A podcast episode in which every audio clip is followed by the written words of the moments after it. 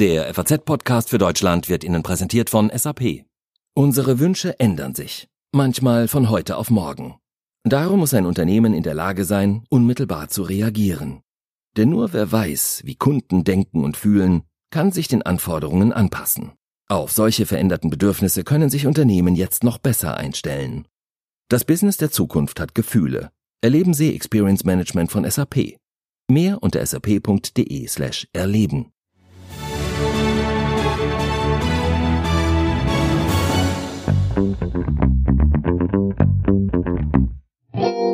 Der FAZ-Podcast für Deutschland kommt heute für Sie direkt aus München. Ich stehe gerade vor dem Hotel Bayerischer Hof. Hier findet die 56. Münchner Sicherheitskonferenz statt. Das heißt, die Innenstadt ist quasi zu, der Bayerische Hof komplett abgeriegelt. Sie hören es vielleicht überall Presse, Polizei und Sicherheitskräfte. Hier treffen sich an diesem Wochenende rund 40 Staats- und Regierungschefs, etwa 100 Außen- und Verteidigungsminister und unzählige andere einflussreiche Personen aus Wirtschaft, Gesellschaft und Politik. Und dieses Jahr, da könnte es hier in München besonders spannend werden. Denn in den USA, dem wichtigsten Partner Deutschlands, wird gewählt, mit offenem Ausgang. Europa wird sich immer noch nicht bei wichtigen Themen wie Migration und Verteidigung einig. Und nun drohen nach dem Rücktritt Kram-Karrenbauers auch noch politisch unsicherere Zeiten. Wir werfen heute einen Blick in den Bayerischen Hof hinein und sprechen über diese, die drängendsten Themen der Sicherheitskonferenz. Heute ist Freitag, der 14. Februar 2020. Mein Name ist Tami Holderried. Schön, dass Sie dabei sind.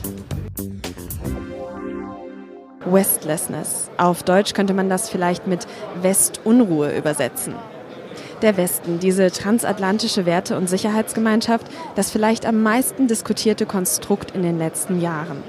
Brauchen wir den Westen überhaupt noch? Zerbricht der Westen gar? Oder ist er sowieso schon längst am Ende, weil seit Donald Trump an der Macht ist und seit China zu einer globalen Macht aufgestiegen ist, sich sowieso alles verschoben hat?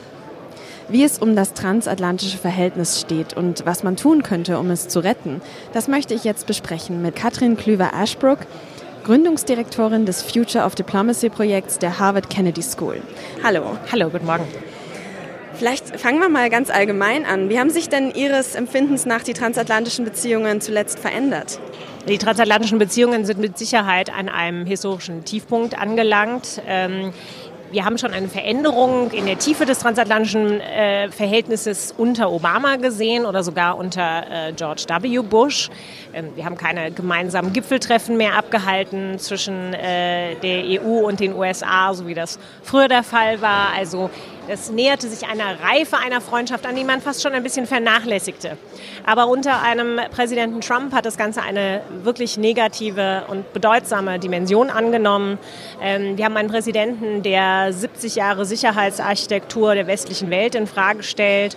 Ähm, selbst wenn er mal einen Schritt vorwärts macht und ähm, zum Beispiel der NATO das Vertrauen ausspricht, wirkt es jedenfalls nicht besonders vertrauenserweckend, wenn er dann im quasi gleichen Atem etwas twittert oder tweetet, was dem entgegentritt. Wir haben einen Präsidenten, der gerade letzte Woche ähm, gesagt hat, in einem völlig falschen Verständnis der Geschichte, die EU wäre gegründet, um quasi den USA das Leben schwer zu machen, der USA in direkte Konkurrenz äh, zu treten. Ähm, das zeugt einfach von einem komplett falschen Geschichtsverständnis. Sie haben es gerade schon angesprochen, Trumps Politik der Disruption, Aufkündigung von Rüstungskontrollverträgen, Atomabkommen mit dem Iran zum Beispiel, ähm, das hat ja nicht nur die einzigen europäischen Partner irritiert. Kann man sich denn auf die USA in Zukunft noch als Partner verlassen? Können wir als Europa uns noch auf die USA verlassen? Die Umfragewerte würden sagen, das kann man nicht oder zumindest ist das Gefühl gerade in der deutschen und der europäischen Bevölkerung ähm, sehr stark ausgeprägt. Ähm, das haben wir auch in der Rede eines Josep Borrell, des neuen EU-Außenbeauftragten, letzte Woche in Washington gesehen, der die USA auf einmal einordnet in eine Reihe der, naja, vielleicht nicht feindlich, aber zumindest zu beobachtenden Großmächte, ähm, die vielleicht nicht das Allerbeste für Europa wollen. Also in einer Riege nennt mit China, mit Russland, und dass da dann die USA vorkommen, das ist schon ein ziemlicher Einschnitt. Man kann sich auf Teile der USA natürlich noch verlassen. Und äh, ich, wir haben hier die größte Kongressdelegation äh, der Geschichte der Münchner Sicherheitskonferenz. Ähm, da werden Welten auseinanderklaffen, wenn Mike Pompeo die Bühne betritt, beziehungsweise wenn Nancy Pelosi die Bühne betritt. Da werden komplett andere Botschaften über Amerika in die Welt getragen werden. Ähm, und insofern zeigt es einfach, dass Amerika weiterhin ein sperriger Partner werden wird äh, dass auch wenn eine Wahl im November anders ausgehen würde als für Herrn Trump, ähm, die Europäer gefragt sind, die Einigkeit der Europäer gefragt sind, eine starke Stimme gefragt ist und dass wir Partnerschaft ganz anders von unten und auf eine neue Art und Weise definieren müssen. Sie haben es ja schon gesagt, Sie kennen beide Seiten, Europa und die USA. Und ich habe äh, auf Ihrem Twitter-Profil gesehen, dass Sie auch zuletzt über die Wahl in Thüringen getwittert haben. Ähm, wie wird das denn wahrgenommen in den USA? Äh, auch eine potenzielle politische Instabilität in Deutschland, die jetzt vielleicht kommt? Angela Merkel war in Harvard vor einigen Monaten, hat sich da wirklich als Leitfigur des westlichen Gedankens präsentiert ähm, auf Angela Merkel in dem Sinne ruhen fast noch mehr Hoffnungen einer bestimmten, bestimmter Teile Amerikas, als sie das vielleicht inzwischen innenpolitisch hier tun. Das heißt, ähm, die Nachrichten aus Thüringen sind mit Argwohn in bestimmten Kreisen aufgenommen worden, andersrum äh, in Kreisen der Trump-Administration vielleicht als normal oder vielleicht sogar ähm, ideenaffin gesehen worden. Und mich hat als Deutsch-Amerikanerin in dem Sinne äh, tief bewegt, dass äh, Menschen sofort demonstriert haben haben, vor FDP-Landeszentralen ähm, auf die Straße gegangen sind. Denn sie wissen genau aus unserer, aus der deutschen äh, Geschichte, wohin solche Bewegungen führen können. Und die Amerikaner, die das an Leib und Seele in dem Sinne noch nicht so gespürt haben, ähm, sind noch nicht ganz so aktiv. Man hätte erwarten können, obwohl wir das in Boston sogar auch gesehen haben, ähm, Demonstrationen kleinerer Art, aber dennoch nach dem Impeachment-Verfahren ähm, von Menschen mit Zivilcourage, die aufstehen und die sagen, das kann so nicht angehen. Unsere Demokratie Demokratie wird auf die Grundfesten ausgehöhlt. Ich würde mir als Tochter eines Deutschen und einer Amerikanerin wünschen, dass es in Amerika noch viel klarer verstanden wird, denn unabhängig von der Parteizugehörigkeit geht es zurzeit in den USA wirklich um die Grundmauern des demokratischen Systems. Vielen Dank. Gerne. Nicht nur die USA sind also ein instabiler Faktor der internationalen Gemeinschaft, auch Deutschland erlebt gerade ein kleines politisches Beben. Die Zukunft der Regierung scheint zumindest einigermaßen ungewiss. Bei mir ist jetzt der FAZ-Außenpolitik-Chef Klaus-Dieter Frankenberger. Herr Frankenberger, breitet sich jetzt da auch Unsicherheit bei den Partnern Deutschlands aus? Naja, Unsicherheit in dem Sinne, äh, dass sie nicht wissen, was, wie die Führung Deutschlands in der Zukunft aussehen wird. Man sollte es vielleicht auf der einen Seite nicht übertreiben, von wegen instabiles Deutschland. Auf der anderen Seite ist es nicht zu verkennen, dass äh, das Ankerland im Herzen Europas, das jetzt eben, wie Sie sagen, von einem leichten Beben mindestens erfasst wird, dass die unmittelbare Zukunft, was das Ende bis zu diesem Jahr belangt, Thüringen ist, hat sie jetzt einen festen Platz sozusagen in der New York Times erarbeitet. Und das ist klar, dass äh, das bei einigen Partnern äh, Sorgen macht, wie, wie stabil ist und bleibt Deutschland. Ich halte es ein bisschen für übertrieben, aber unberechtigt ist es auch. Wovor haben die Partner denn konkret Angst?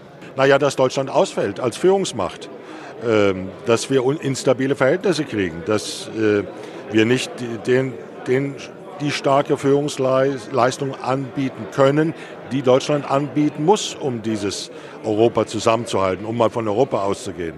Also Instabilität auf Seiten der USA und auch eventuell auf Seiten Deutschlands. Kann es denn angesichts dieser Entwicklung überhaupt noch den Westen geben? Naja, die Vereinigten Staaten sind nicht instabil in dem Sinne, sondern sind unberechenbar. Sie haben einen Präsidenten, der einen ganz harten äh, äh, nationalen, um nicht zu sagen nationalistischen Kurs fährt und alle möglichen Sachen sagt, der sich autoritär gebärdet. Ähm, der Westen hat es im Moment schwer. Der Westen wird herausgefordert von außen und er erodiert so ein bisschen von innen. Das erleben wir in, allen, fast allen westlichen Demokratien. Wir sind in einem Moment, in der, glaube ich, in der Geschichte, in, in der Weltpolitik, äh, wo vieles im Umbruch ist, wo es unübersichtlich wird. Was kann eine Konferenz wie jetzt die Sicherheitskonferenz in München dazu beitragen? Na, die nimmt zunächst mal so ein bisschen am Puls. Es sind ja sehr viele äh, Staats- und Regierungschefs, Minister, Sicherheitsberater, Fachleute aus allen Herren der Länder hier. Und man kann schon ein, daran feststellen, wohin das treibt, die, welche Sorgen hier geäußert werden, welche, welche Ängste auch zum Vorstand kommen, welche Zweifel hier zum Vorstand kommen Und hoffentlich gibt es am Ende auch sowas wie, wie ein Katalog von Dingen, ja, das sollten wir tun. Wir sind gespannt. Vielen Dank, Herr Frankenberger. Danke auch. Auf der SIKO hier sind zwar unzählige internationale Gäste, trotzdem müssen wir auf einer Sicherheitskonferenz in Deutschland natürlich auch über die deutsche Verteidigungssituation sprechen.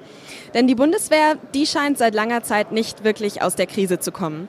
Aktuell läuft ein Untersuchungsausschuss zur sogenannten Berateraffäre. Immer wieder werden Vorwürfe des Rechtsextremismus in der Truppe laut und vielleicht das größte Problem, die Ausstattung. Die scheint in katastrophalem Zustand zu sein. Was braucht die Truppe jetzt? Das fragen wir jemanden, der es wissen muss, denn er ist Teil von ihr.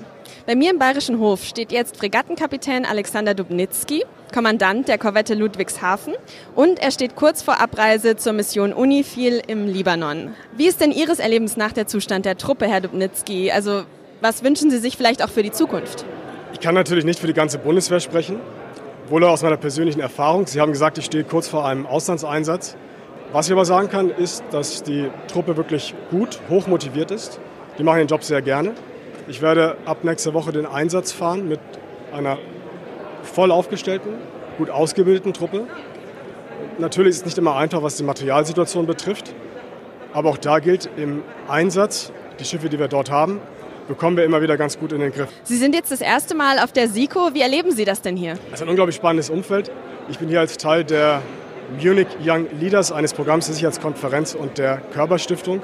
Es ist ein ganz faszinierendes Umfeld. Hier wird viel auf so einer Metaebene über Frieden, Sicherheit debattiert. Aber jemand wie Sie, der wirklich on the ground unterwegs ist sozusagen, was erwarten Sie sich von der Konferenz? Ich hoffe, dass sie mir hilft, das, was ich tue, ein wenig besser einzuordnen, hier und da. Ich habe natürlich jeden Tag viele ganz konkrete Fragen meiner Soldaten zu beantworten. Äh, wo fahren wir hin? Äh, wie stationieren wir das Schiff taktisch? Wann fahren wir das nächste Mal in einen Hafen, was machen wir in der Ausbildung etc. Aber die Leute fragen auch immer danach, warum sind wir eigentlich hier, was ist der Sinn der Mission, was ist der Sinn des Einsatzes. Und da glaube ich, hilft es schon zu verstehen, warum auf eben dieser strategischen Ebene Entscheidungen getroffen werden, äh, welche Möglichkeiten des, des Handelns es gibt. Und irgendwie ist ja so, dass das, was entschieden wird, auf der Sicherheitskonferenz oder in europäischen Hauptstädten, sich auch in unserem täglichen Leben widerspiegelt. Also glauben Sie, man kann da auch voneinander lernen? Also die Politiker, die Mächtigen dann auch von denen, die eben vor Ort, die am Boden ausführend sind. Ja, das hoffe ich unbedingt. So wie wir im Mittelmeer sehen, wie sich äh, Entscheidungen äh, ganz konkret auswirken. Also wir sehen zum Beispiel sofort, ob eine Flugverbotszone sich durchsetzen lässt, äh, ein Waffenstillstand hält. Das können wir selbst von See immer ganz gut erkennen. Ich hoffe aber auch andersrum, dass wir von dieser, wir nennen das die unterste taktische Ebene, von dieser unteren Ebene ein bisschen erklären können, was geht eigentlich mit militärischen Mitteln, äh, was geht nicht und wie wirkt sich das, was hier entschieden wird, so für einen ganz einfachen Soldatin oder eine Soldatin aus. Vielen Dank, Herr Dubnitzki, für Ihre Einschätzung und gute Reise dann ab Sonntag.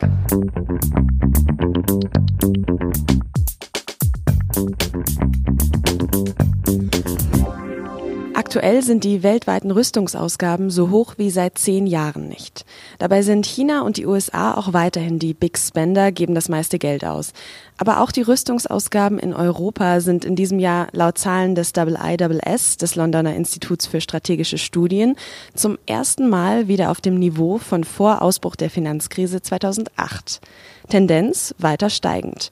Eine große Rolle spielt dabei auch Deutschland. Aber ob das reicht, das fragen wir Bastian Wiegerich vom IISS. Hallo, Herr Wiegerich. Hallo, Frau Alderit, hallo. Die Rüstungsausgaben in Europa steigen, ähm, sind erstmals wieder so hoch wie vor der Finanzkrise 2008. Gleichzeitig wird aber auch immer wieder, vor allem in Deutschland, der Zustand der Bundeswehr beklagt. Müsste das nicht eigentlich mit steigenden Ausgaben auch deutlich besser werden? Wir haben in den letzten Jahren gesehen, dass eine sich wandelnde Bedrohungswahrnehmung in Europa, also vor allen Dingen ausgelöst durch eine doch recht aggressive Außenpolitik Russlands, dazu beigetragen hat, äh, dass Verteidigungsausgaben in Europa wieder gestiegen sind.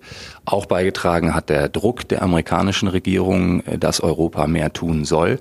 Äh, dann kommt aber auch dazu, dass einige europäische Staaten nach der Wirtschafts- und Finanzkrise eben auch wieder etwas mehr Geld zur Verfügung haben. Also es besteht wieder finanzieller Spielraum, den man, den man ausnutzen kann. Und das kommt also zusammen in dieser, in dieser Gemengelage, äh, die Sie, die Sie beschrieben haben. Äh, nun muss man aber auch äh, dazu wissen, dass vorher, bevor dieser Trend eingesetzt äh, hat, eben auch eine lange und ausführliche Phase von Kürzungen äh, äh, stattfand. Und somit ist es also so, dass sich Europa jetzt aus diesem Tal, in den es sich, äh, in das es sich rein manövriert hat, jetzt langsam erst wieder herausbewegt. Das heißt also, die Gelder fließen eigentlich schon, sind nur noch nicht angekommen? Ja, sie beginnen jetzt anzukommen. Also der, der wichtige Teil an Ausgaben äh, ist ja der, der in, in Forschung und Beschaffung geht. Also da, da entscheidet sich ja, wie die Streitkräfte der Zukunft aussehen. Das, das geht, sind ja nicht die, die Pensionszahlungen äh, und, und hauptsächlich Personalzahlungen, um die es geht, sondern es geht ja um den Investitionsanteil. Und der beginnt jetzt auch langsam in Europa wieder zu steigen. An was fehlt es denn zum Beispiel? Was sind die größten Probleme der Bundeswehr? Also ich, ich glaube, man muss auch hier sagen, man muss die Bundeswehr im, im Gesamtkontext äh, europäischer äh, äh, Streitkräfte sehen. Und, und ich glaube, äh, hier muss man einfach sagen, ähm, äh, dass äh, ganz wesentliche Teile, wie zum Beispiel äh, äh, bei der Luftverteidigung äh, einfach Europa mittlerweile Lücken hat, die, die so nicht mehr hinnehmbar sind, auch im, im Hinblick auf die Bedrohungslage. Dann fehlt es Europa aber auch an dem, was man im Militärjargon immer so schön Enabler nennt, also also Fähigkeiten äh, äh, wie wie Aufklärung, äh, Luftbetankung, äh, Verlegung, äh, äh, die die dazu führen, dass man eben Streitkräfte wirklich auch in den Einsatz bringen kann und dann äh, äh effektiv einsetzen kann. Wäre denn Deutschland bzw. Europa auch gemeinsam Ihrer Einschätzung nach aktuell überhaupt einsatzfähig? Also einsatzfähig ist, ist Europa, glaube ich, schon. Es kommt eben immer nur darauf an, äh, in was für einem Rahmen. Und man darf also nicht äh, dem verfallen, so zu tun, als könnte Europa gar nichts militärisch. Das ist nicht richtig äh, und, und wäre, wäre auch, auch fahrlässig, das, das zu behaupten. Aber man muss eben sagen, wenn Europa alleine also ich sage jetzt mal angenommen, ohne die Amerikaner äh, wirklich vor äh, großen militärischen Aufgaben stehen würde, sich nämlich mit konventionellen Mitteln äh, gegen einen Angriff auf äh, europäisches NATO-Territorium zu verteidigen, dann wäre äh, Europa vor große Probleme gestellt. Ähm, die kann man aber auch eben beziffern und man kann auch, man kann auch überlegen, wie man damit umgeht. Ähm, wie könnten wir denn damit umgehen? Naja, das wäre also zumindest ähm, äh, müsste man sich unter Europäern darauf einigen, äh, gemeinsam bestimmte Fähigkeitskategorien äh, äh, koordiniert anzugehen. Also Luftverteidigung haben haben wir angesprochen äh, ist nur ein ist, ist, ist jetzt nur ein Beispiel. Diese äh, Aufklärungskapazitäten und so weiter sind weitere Beispiele. Ähm, und man kann dann überlegen, wie, wie geht man das an. Das ist natürlich keine Frage von ein, zwei Jahren, äh, sondern wir müssen uns darauf einstellen, dass das eine 10- bis 20-jährige äh, äh, Frage ist. Jetzt ist es ja tatsächlich so, dass die transatlantischen Verhältnisse immer unsicherer werden und Amerika als Partner auch immer unsicherer wird für uns. Müssen wir da also uns auf diesen Weg begeben, den Sie gerade beschrieben haben? Ich glaube, es ist in jedem Fall im europäischen Interesse, äh, sich auf diesen Weg zu begeben, äh, aus verschiedenen Gründen. Und, und ganz unabhängig davon, ob Sie nun glauben, äh, die Amerikaner äh, sind verlässlich oder nicht verlässlich. Ähm, äh, es ist auf jeden Fall so, dass innerhalb der NATO immer noch ein großes Ungleichgewicht besteht, was die Bereitstellung von Fähigkeiten angeht. Da haben die Amerikaner einfach recht. Ja, dem, dem äh, müssen wir uns einfach stellen als, als Europäer, diese Einsicht. Und dann geht es aber ja auch darum, was, was als Europäer, was wollen wir eigentlich selber erreichen. Ja? Und, und ich glaube, da muss man schon sagen, äh, die eigene Verteidigungsfähigkeit ähm, äh, mit einem gewissen Grad eben auch an Eigenständigkeit ist im europäischen Interesse. Äh, und ich glaube, das ist nach wie vor die Kernidee der, der transatlantischen Partnerschaft, ja, dass wir einfach trotz aller Probleme letztendlich doch die besten Partner füreinander sind. Ja, wenn Sie sich umgucken in der Welt, äh, wird es schwer sein, äh, eine, eine, eine Gruppe zu finden, die bei solchen wesentlichen Sicherheitsfragen äh, in ähnliche Richtung denkt. Und ich glaube, den Punkt dürfen wir nicht ganz ausblenden, trotz der sicherlich sehr, sehr deutlichen Schwierigkeiten im transatlantischen Verhältnis. Vielen Dank, Bastian Wiegerich von Double IWS. Ich habe zu danken.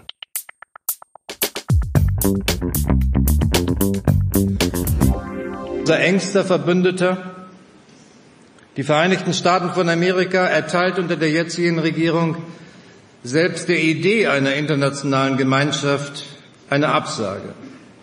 Als ob eine Haltung, jeder ist sich selbst der Nächste, schon Weltpolitik sein könnte. Als ob an alle gedacht sei, wenn jeder an sich denkt.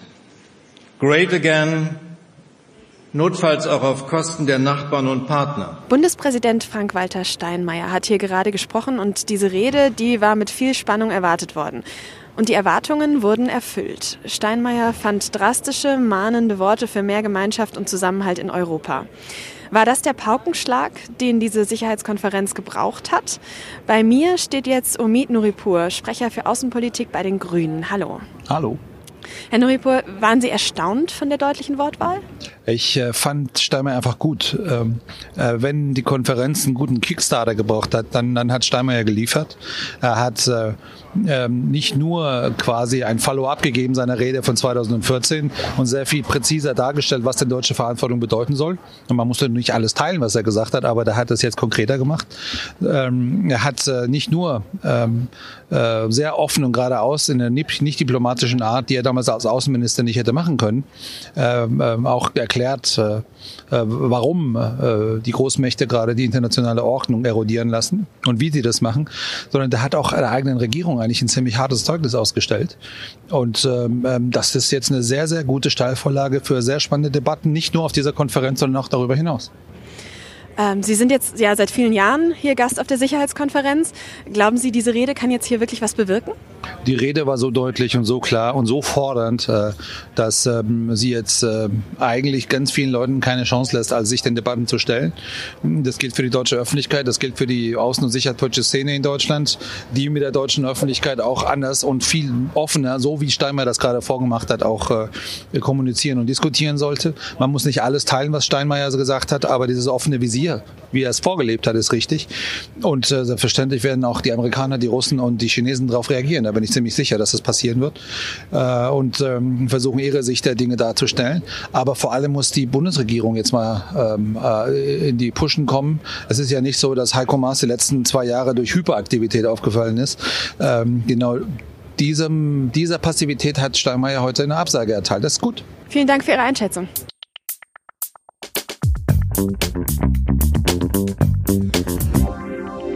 Was heute sonst noch wichtig ist. Nach dem Debakel um die Ministerpräsidentenwahl in Thüringen hat der thüringische CDU-Vorsitzende Mike Moring angekündigt, sich vom Parteivorsitz zurückzuziehen. Auf Twitter schlug er am Freitag vor, den geplanten Landesparteitag vorzuziehen. Er selbst werde dann nicht mehr antreten. Der Druck auf Moring war zuletzt gewachsen. Wie ein CDU-Fraktionssprecher der FAZ bestätigte, hatten einige CDU-Abgeordnete in einem Schreiben eine Vertrauensabstimmung beantragt. Ein schneller Abschluss in der Musterklage des Bundesverbands der Verbraucherzentralen gegen Volkswagen hat sich zerschlagen. Nach Informationen der FAZ standen die Anwälte kurz vor einer Einigung. VW erklärte sich nach eigenen Angaben bereit, für eine Beendigung des Streits 830 Millionen Euro zu zahlen, an die rund 440.000 betroffenen Dieselfahrer. Von VW hieß es, die Lösung sei an Forderungen der Klägeranwälte gescheitert. Das war der FAZ-Podcast für Deutschland. Heute direkt von der Münchner Sicherheitskonferenz. Ich verabschiede mich vor dem Bayerischen Hof. Schön, dass Sie wieder dabei waren. Wir freuen uns wie immer über Feedback unter podcast.faz.de. Mein Name ist Tami Holderried. Ich wünsche Ihnen eine gute Zeit.